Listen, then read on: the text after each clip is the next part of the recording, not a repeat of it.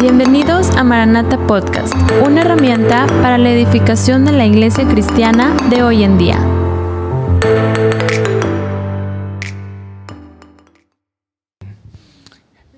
Entonces vamos a hablar el día de hoy acerca de el tercer llamado, llamado al sacerdocio ungido. Y quisiera que vayamos a la palabra en Primera de Pedro, capítulo 2. ¿Me ayudas? Primera de Pedro, capítulo 2. Dime sí o amén o dame una reacción ahí.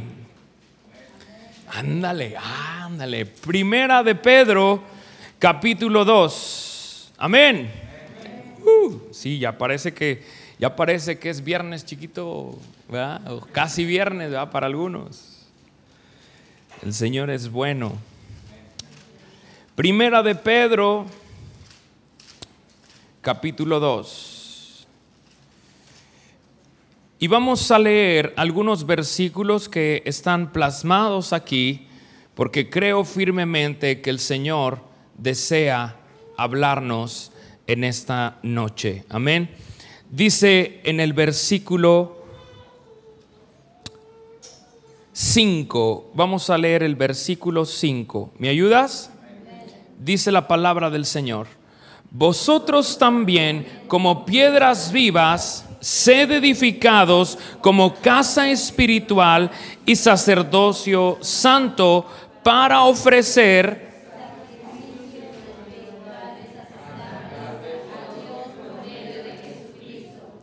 Y después vamos a leer el versículo 9. Dice, mas vosotros sois linaje escogido, real sacerdocio, nación santa, pueblo adquirido por Dios, para que anunciéis las virtudes de aquel que os llamó de las tinieblas a su luz admirable. Versículo 10 vosotros que en otro tiempo no erais pueblo, pero que ahora sois pueblo de Dios, que en otro tiempo no habíais alcanzado misericordia, pero ahora habéis alcanzado. Ah, ¿no te da gusto este versículo? Dice ahí, mas vosotros sois linaje escogido. Di conmigo, soy linaje escogido. Y luego, ¿qué dice? Real sacerdocio, nación santa, pueblo adquirido por Dios. Y fíjate cómo dice esta versión, y por eso me gusta esta versión. Dice, mas vosotros sois linaje escogido, real sacerdocio, y esa oh, gente santa. Pero todo eso le da un propósito. ¿Para qué? Dilo bien fuerte. ¿Para qué?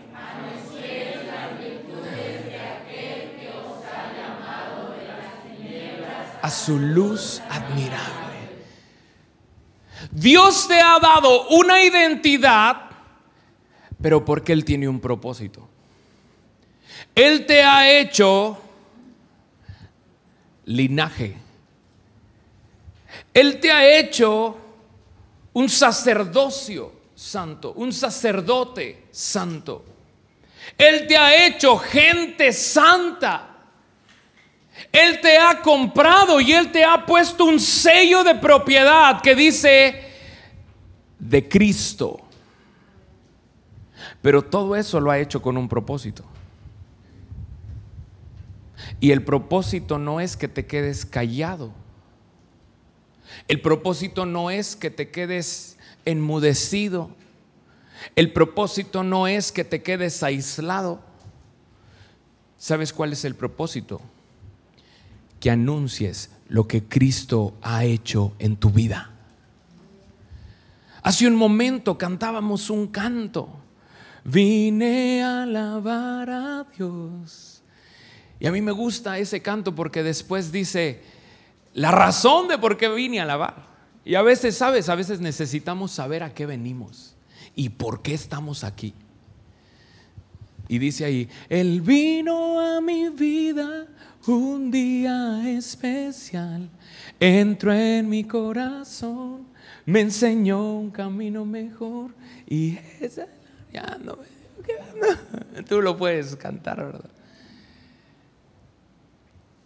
Sabes, llegamos a este lugar porque Él vino a nuestra vida un día. Y si no nos queda claro, podemos leer en el siguiente versículo, versículo 10, léelo. ¿Me ayudas? Vosotros que en otro tiempo no erais pueblo, pero que ahora sois pueblo de Dios, que en otro tiempo no habíais alcanzado misericordia,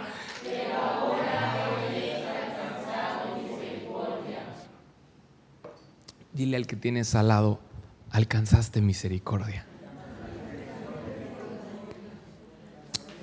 Eso es un motivo simple para cantarle a Dios. Ese es un motivo simple para estar en este lugar, haber alcanzado misericordia.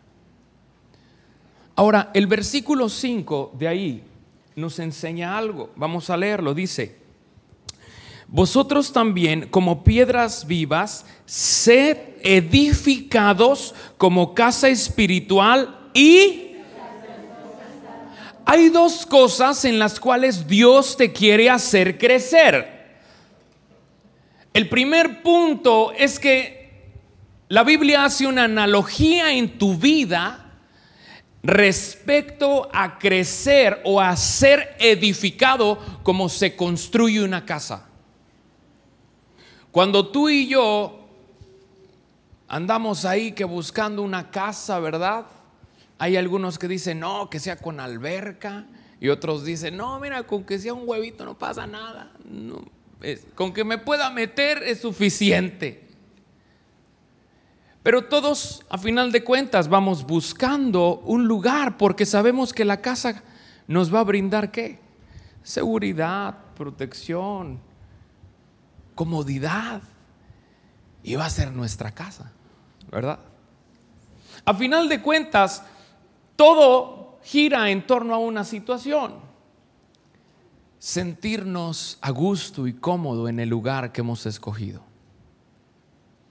Ahora, ¿por qué la Biblia hace relación a la vida del cristiano y del Hijo de Dios con una edificación o con una construcción de una casa? Porque a lo mejor aquí hay algún arquitecto o un ingeniero civil que nos pueda ilustrar, ¿verdad? O que sepa más de lo que voy a decir. Y no sé mucho, ¿verdad? Pero hay una situación ahí. Para poder levantar una casa se necesita establecer primero qué. no, pues hay expertos. ¿ah? Los cimientos. Se necesita establecer primero los cimientos. Y a los que son conocedores del tema van a poder decir, si quieres edificar o construir una casa de dos pisos, los cimientos son iguales a la de un piso. ¿Verdad que no? Porque si no, ¿qué pasa? Se empieza a cuartear, se empieza que le echan la placa y luego echan la siguiente y empieza la situación a tambalearse. Y sabes, es precisamente en ese asunto como Dios empieza a relacionarlo. Tú y yo tenemos la posibilidad de edificar pero la Biblia nos llama a saber cómo edificar. La Biblia nos enseña que tú y yo tenemos la oportunidad de sobreedificar, pero ahí en, Primera de Pedro, capítulo 2, nos dice algo. Vamos a leer un versículo anterior. Dice, acercándoos a él, piedra viva, desechada ciertamente por los hombres, más para Dios escogida y preciosa. Y está hablando de Cristo.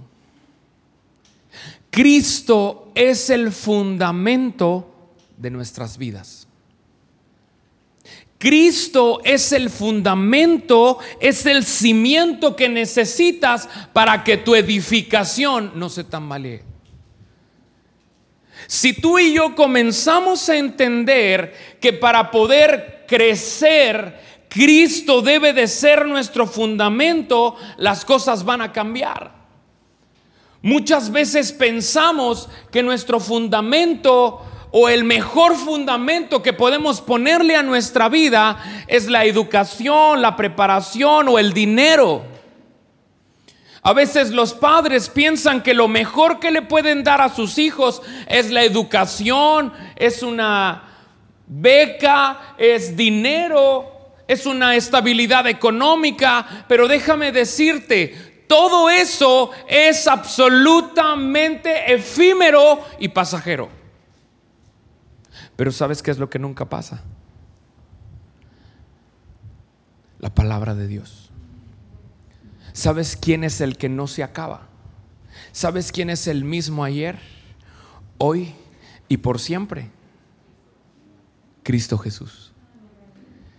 Será un buen fundamento para edificar nuestra vida.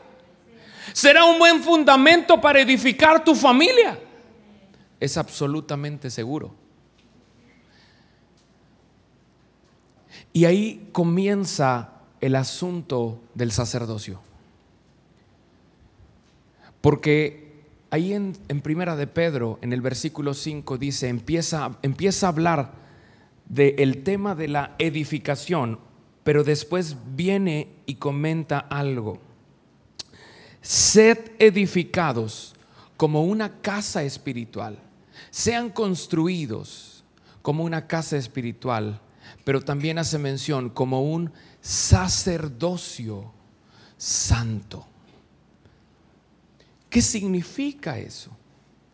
Hemos estado estudiando un poco acerca del tabernáculo los martes, ¿verdad?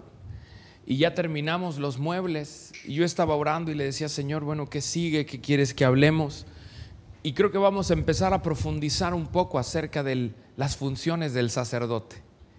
El sacerdote se caracterizaba de todo el pueblo por una situación, su manera de vestir. Y ojo con esto, el sacerdote pertenecía a un grupo de familias, nada más. Literalmente, escucha esto que te voy a decir, tú no podías postularte aunque fueses del pueblo de Israel, tú no te podías decir, ah, bueno, yo quiero ser sacerdote no funcionaba así. ¿Sabes quién determinaba eso? El que da vida. El que decide y dice, Gerardo va a nacer en tal familia. Lisa va a nacer en tal familia. Monse va a nacer en tal familia. Alex va a nacer en tal familia. Dios decidía quién iba a ser sacerdote. Y eso es algo muy hermoso, ¿sabes? Porque para ti y para mí, en el versículo 9, quiero que lo vuelvas a leer, dice una verdad tremenda.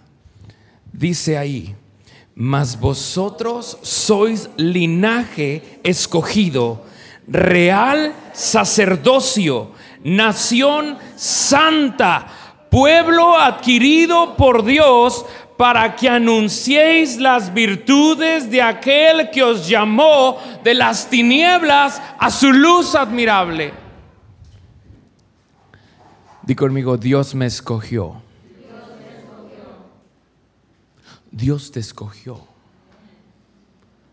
Si tú hoy estás sentado en este lugar y tú hoy crees esa palabra que está escrita ahí, donde te describe como un linaje escogido como real sacerdocio, como una nación santa y como un pueblo adquirido por Dios, déjame decirte, Él ha escogido que seas parte de ese real sacerdocio. Él te ha escogido para más. Ahora hay algo interesante aquí.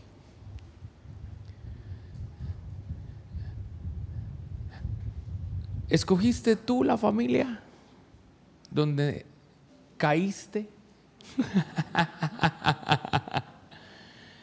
Yo no escogí ser de los Hernández Aguilar, pero me tocó ser y le doy gracias a Dios. Nadie de nosotros tuvo la posibilidad de escoger eso. Alguien más lo escogió por nosotros. Y su nombre es Cristo. Pero sabes, eso es tan hermoso porque Él en su hermosa y preciosa voluntad, al escogerte, plantarte, sembrarte en la familia que estás, hay algo más glorioso. Él no solo te escogió para ponerte en esa familia de apellido tal, te escogió también para que hoy seas parte de una familia espiritual. Y hoy tú tienes un Padre que te ama, que te escucha y que atiende a tu oración y tu clamor. Porque Él te ha escogido para que seas un sacerdote ¿Cuáles eran las características que tenían esos sacerdotes? De primera instancia, no se relacionaban con el pueblo de la misma forma que el pueblo con el pueblo. Había una diferencia. ¿Por qué?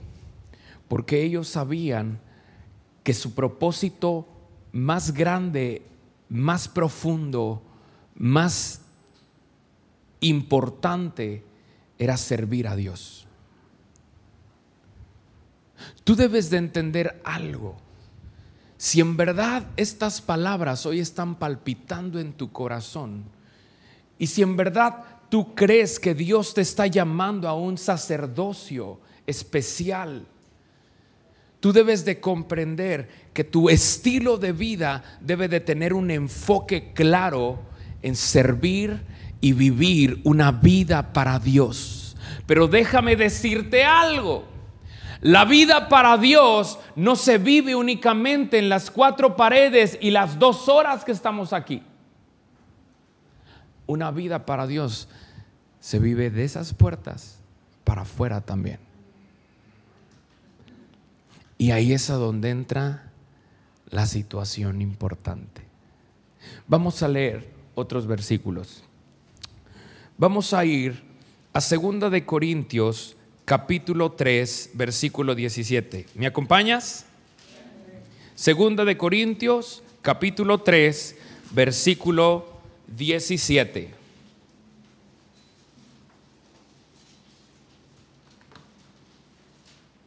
Y dice la palabra del Señor. ¿Me ayudas? ¿Me ayudas? Ándale, vamos a leerlo. Dice, porque el Señor es el Espíritu y donde está el Espíritu del Señor, allí, otra vez, porque el Señor es el Espíritu.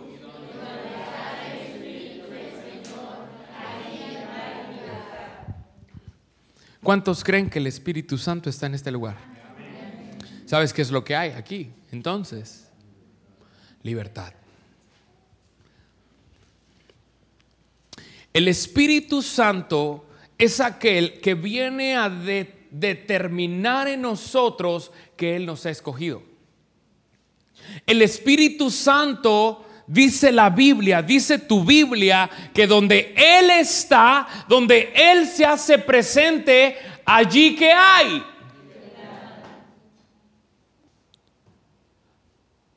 Allí hay libertad. Tú y yo necesitamos entender que caminar en una vida sirviendo a Dios, en una vida de sacerdocio, es caminar en una vida de libertad, no de prohibiciones. Hemos comprado y el enemigo es experto en distorsionar la verdad. Y hemos a veces comprado ideas equivocadas pensando que el ser un sacerdote para Dios implica prohibiciones. Y déjame decirte, no funciona así esto. La Biblia nos enseña que donde está el Espíritu de Dios, allí hay libertad. Y si el Espíritu de Dios está en mí, entonces yo tengo que... Ay, wow, estás poniendo atención. Si el Espíritu Santo está en mí, entonces yo tengo libertad. Vamos a ir a Romanos capítulo 8 y vamos a leer un poco de lo que dice ahí. Yo te invito a que si tú estás conociendo de Cristo y quieres ir a más, Romanos 8, mira, grábatelo en tu memoria. Grábalo de memoria en tu corazón. Y vamos a leer el versículo 1. ¿Me ayudas? ¿Me ayudas? Uh, vamos a leerlo. Dice, ahora pues ninguna condenación hay para los que están en Cristo Jesús. Los que no andan conforme a la carne sino Lo primero que el enemigo quiere venir a apuntalar en tu corazón, lo primero que va a querer venir a señalarte es tu pecado. Y eso se llama condenación. Pero hay algo. Para los que andan conforme al Espíritu. no pasa nada. El reto más grande para nosotros es hacer morir nuestra carne. ¿Y qué es nuestra carne? Nuestra carne son nuestros deseos.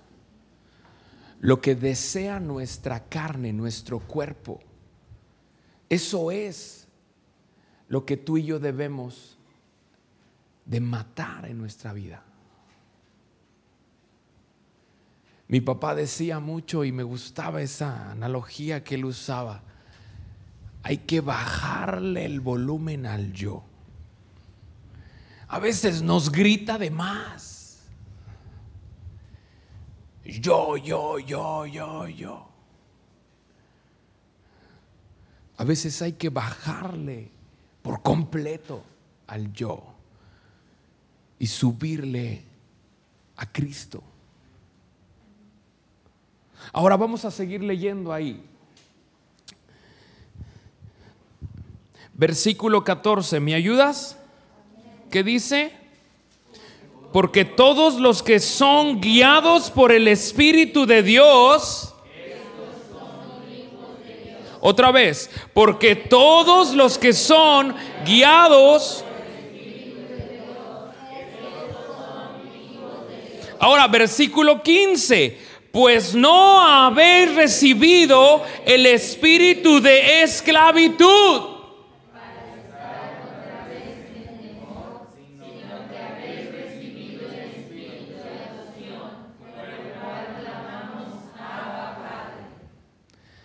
Di conmigo, ya no soy esclavo. Ya no, soy esclavo. ya no eres esclavo. Ya no eres esclavo. Cristo te ha hecho libre, si tú lo puedes creer. Cristo te ha traído a una libertad total y absoluta. La libertad de Dios en nuestras vidas no es a medias tintas, pero tú debes de creerlo. A medida que tú vas conociendo la palabra de Dios, vas entendiendo que Él te ha llamado a servirle. Él no te ha llamado a que estés escondido. Él no te ha llamado a que estés esclavizado del temor. Él no te ha llamado a que estés esclavizado de distintas situaciones. ¿Sabes Él a qué te ha llamado? A libertad. Vamos a leer ahí. En el versículo 16. ¿Me ayudas? Dice, el Espíritu mismo da testimonio a nuestro espíritu de que qué? El Espíritu mismo da testimonio a nuestro espíritu de que somos si tú eres hijo de Dios y si tú comprendes que ya no eres esclavo de nada, entonces ¿por qué te detienes en servir al Señor en tu vida?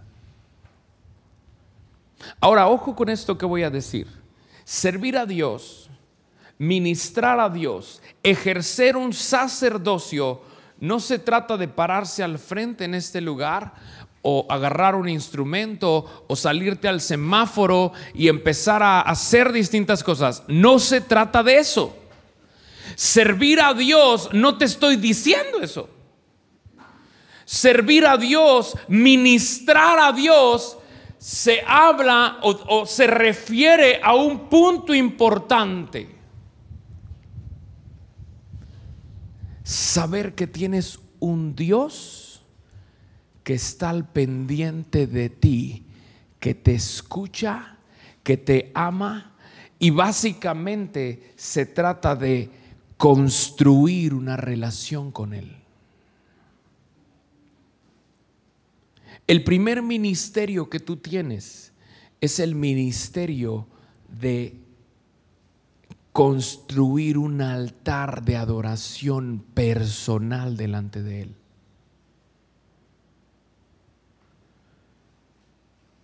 Yo no sé cuántos de ustedes pongan en práctica. Hemos estado hablando acerca del llamado a salir del mundo y decíamos que eso lo que significaba era Dios sacándonos, ¿verdad? De los conceptos, ideologías, formas de pensar que el mundo ha tratado de implantar en nosotros para venir y cambiar nuestra mente. Y como dice la Biblia, renovar nuestra mente a una mente de Cristo. Pero también Dios nos ha llamado a la responsabilidad, a tener responsabilidad en nuestra vida espiritual. Pero ahora Dios te llama a otro nivel. Un nivel a donde empiezas a conocer a Dios en una manera personal, como tu Dios.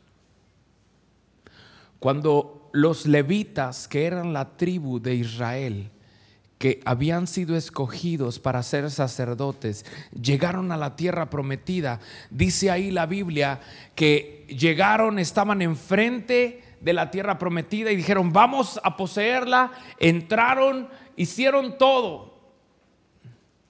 Y yo creo que llegaron y después que andar, victoria, la victoria mía. Y estaban adorando, estaban todos exaltando a Dios, dando gracias.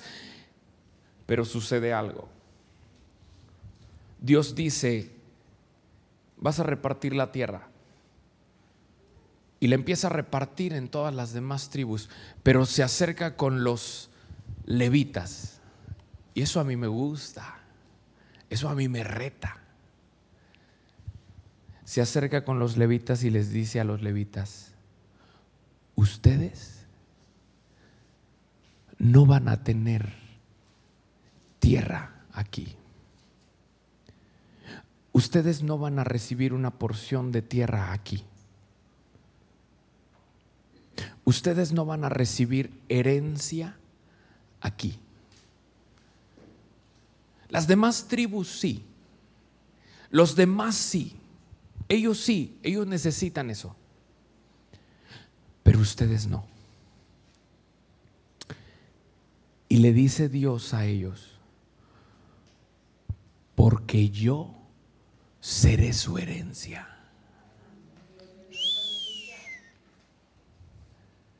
Qué tremendo.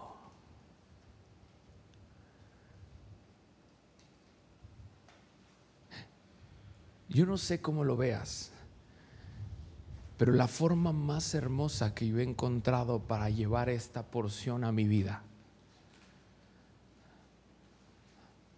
ha sido Él diciéndome, Gerardo, no necesitas nada de esta tierra si me tienes a mí. Yo te puedo dar todo. Porque te amo. Yo te puedo suplir porque te amo. Pero yo me quiero dar a ti.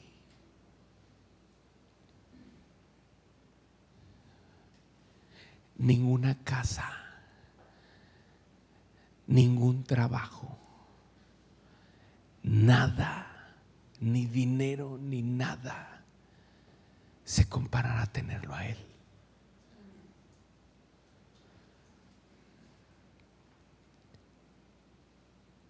Es Dios diciéndole a su pueblo,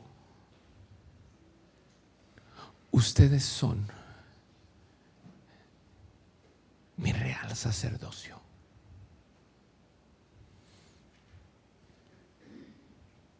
Ustedes son lo que más amo y a quienes yo me quiero entregar. ¿Tendrá punto de comparación eso? Nunca. ¿Sabes cómo se llama eso? Libertad. El enemigo ha querido confundir al pueblo, a la iglesia, haciéndole pensar que ser cristiano, que ser un hijo de Dios se trata de prohibiciones. ¿Y sabes de qué es de lo que se trata? Realmente de ser absolutamente libre. De decir, tengo, qué bueno. No tengo, ¡Woo!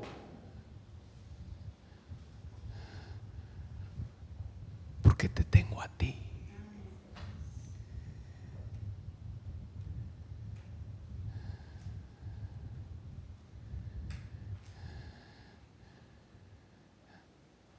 A veces nuestra adoración necesita tener un sentido más claro. Yo no sé cuándo, cuántas veces tú llegas a este lugar y cuando cantas los cantos, los cantas entendiendo lo que estamos diciendo.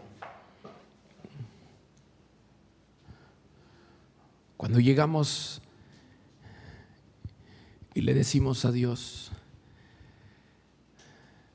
quiero honrarte, obedecerte, quiero parecerme más a ti.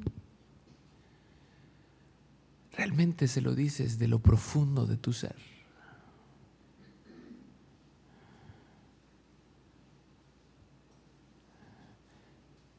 El centro de mi vida es Jesús.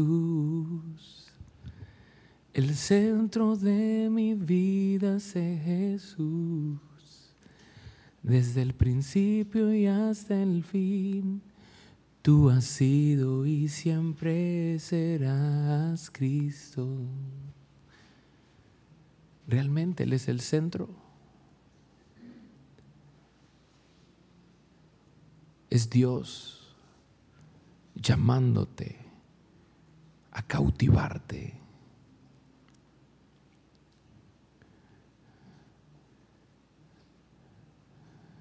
Tu amor por mí es más dulce que la miel y tu misericordia es nueva cada día. Es por eso que te alabo, es por eso que te sirvo, es por eso que te doy todo mi amor.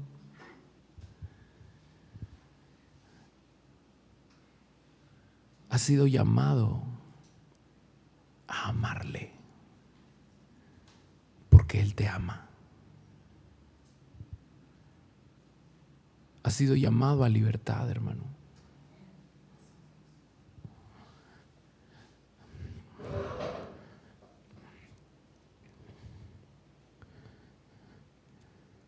Vamos a ir a Gálatas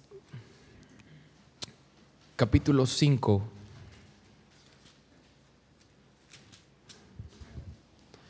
Y vamos a leer el versículo 13. ¿Me ayudas a leerlo?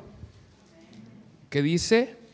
Porque vosotros, hermanos, a libertad fuisteis llamados, solamente que no uséis la libertad como ocasión para la carne, sino servíos por amor los unos a los otros. No uses tu libertad para qué?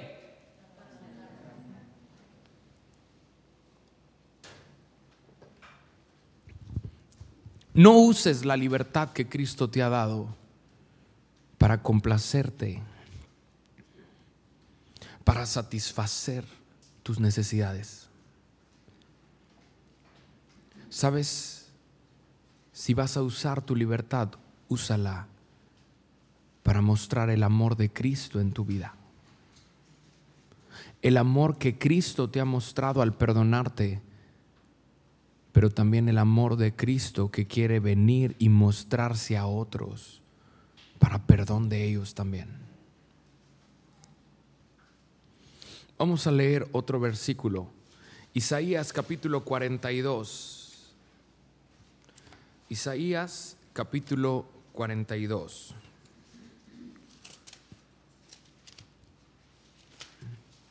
Es un versículo bastante hermoso y vamos a leer el versículo 6 y 7. ¿Me ayudas? ¿Qué dice? Yo Jehová te he llamado en justicia y te sostendré por la mano, te guardaré, te pondré por pacto al pueblo, por luz de las naciones, para que abras los ojos de los ciegos, para que saques de la cárcel a los presos y las casas de prisión a los que moran en tinieblas. ¿Sabes que Dios te ha escogido para eso? Y te das cuenta cómo se alinea perfectamente para que anunciéis las virtudes de aquel que os sacó de dónde? Ah, de las tinieblas a su luz admirable. Dios te ha sacado de tinieblas para que a través de tu vida, de tu testimonio, otros puedan ver lo que Cristo puede hacer.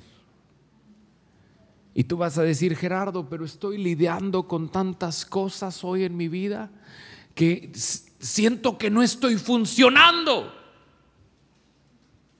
¿Sabes qué necesitas?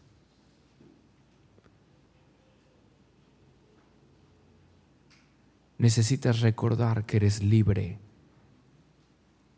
y necesitas creer que eres libre en Cristo Jesús. Y si tú puedes ver tus deficiencias y te puedes sentir incapaz,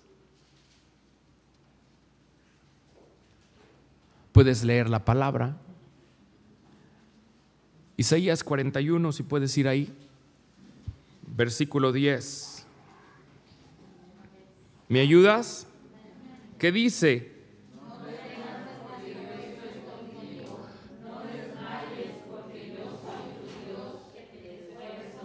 Siempre te ayudaré, siempre te sustentaré con la diestra de mi justicia. Tú necesitas escuchar esto hoy. Dios desea revelarse a tu vida como aquel que te ayuda. Quisiera que lo vuelvas a leer bien fuerte. ¿Qué dice? No temas porque yo estoy contigo. No desmayes porque yo soy tu Dios que te esfuerzo. Siempre te ayudaré, siempre te sustentaré con la diestra de mi justicia. Ahora lee el 13. Porque yo Jehová soy tu Dios que te sostiene de tu mano derecha y te dice, no temas, yo te ayudo. Dile al que tienes al lado, no temas, Él te va a ayudar. No temas. Gerardo, es que suena bien difícil eso de andar en el Espíritu. Gerardo.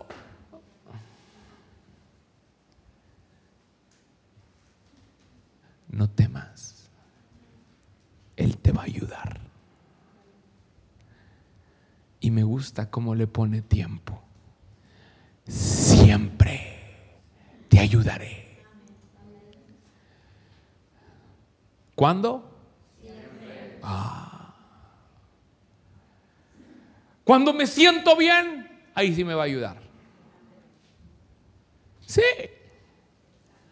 Pero cuando te sientes una porquería, también. Porque te ama.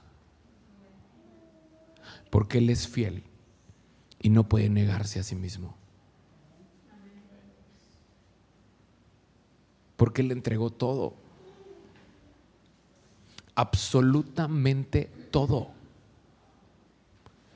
Romanos capítulo 8, vamos a leerlo.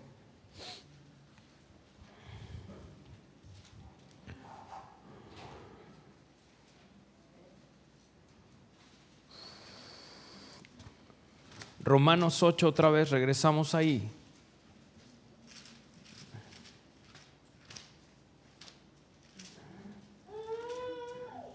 Y vamos a leer versículo 32.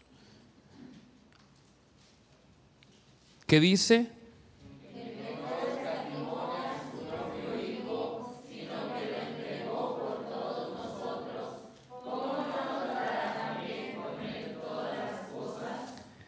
El que no escatimonia a su propio Hijo, ¿cómo no nos dará junto con Él todas las cosas?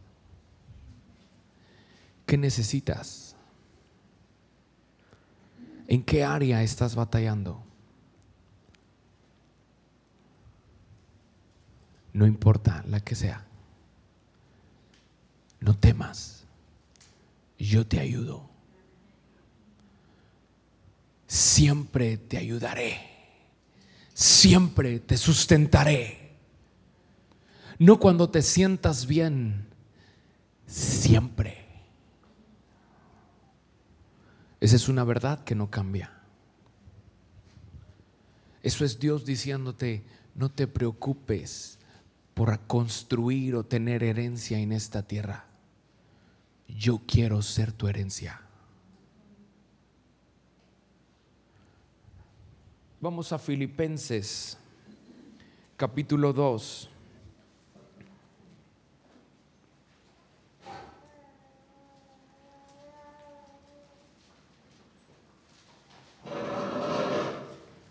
Versículo 13. ¿Me ayudas?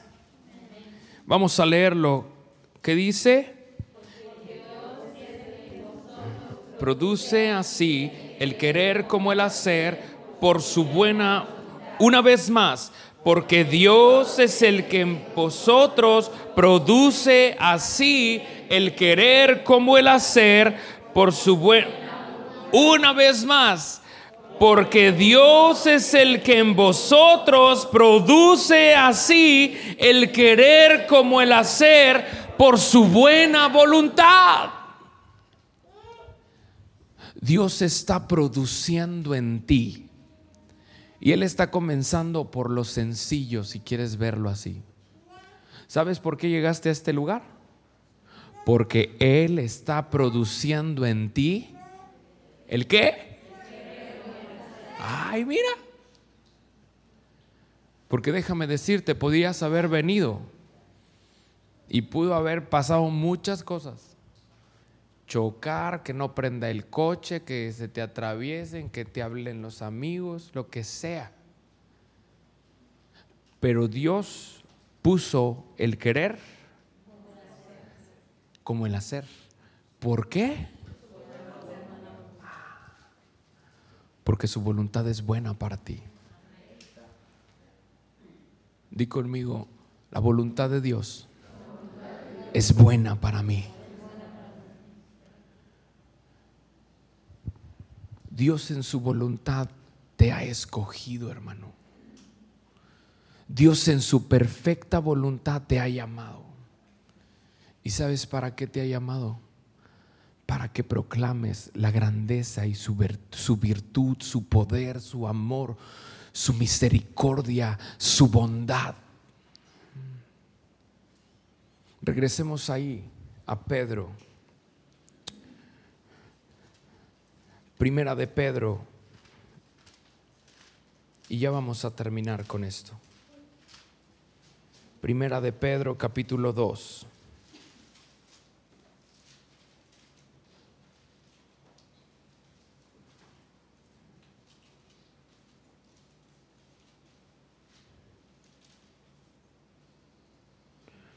Y vamos a leer versículo 9 y versículo 10. ¿Me ayudas? Dice ahí, mas vosotros sois linaje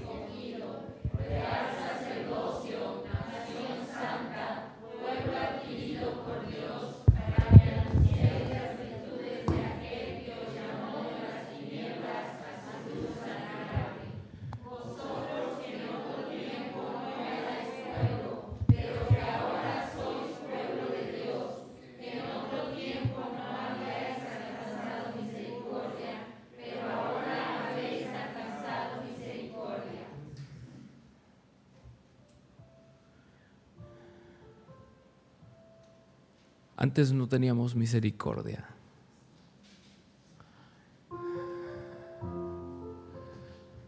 Pero hoy alcanzaste misericordia.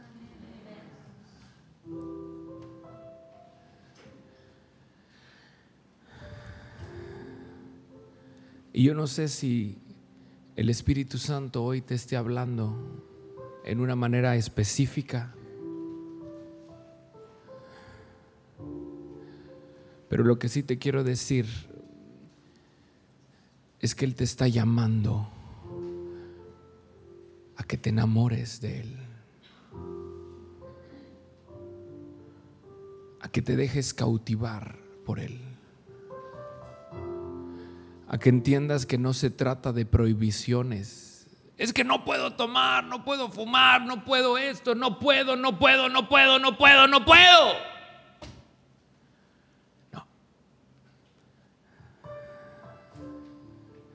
¿Sabes por qué no lo hago? Porque su amor es más grande. Tu amor por mí es más dulce que la miel. Esperamos que este mensaje haya sido de bendición para tu vida. Te invitamos a compartirlo. Gracias por escuchar Maranata Podcast. No te pierdas nuestra próxima reflexión.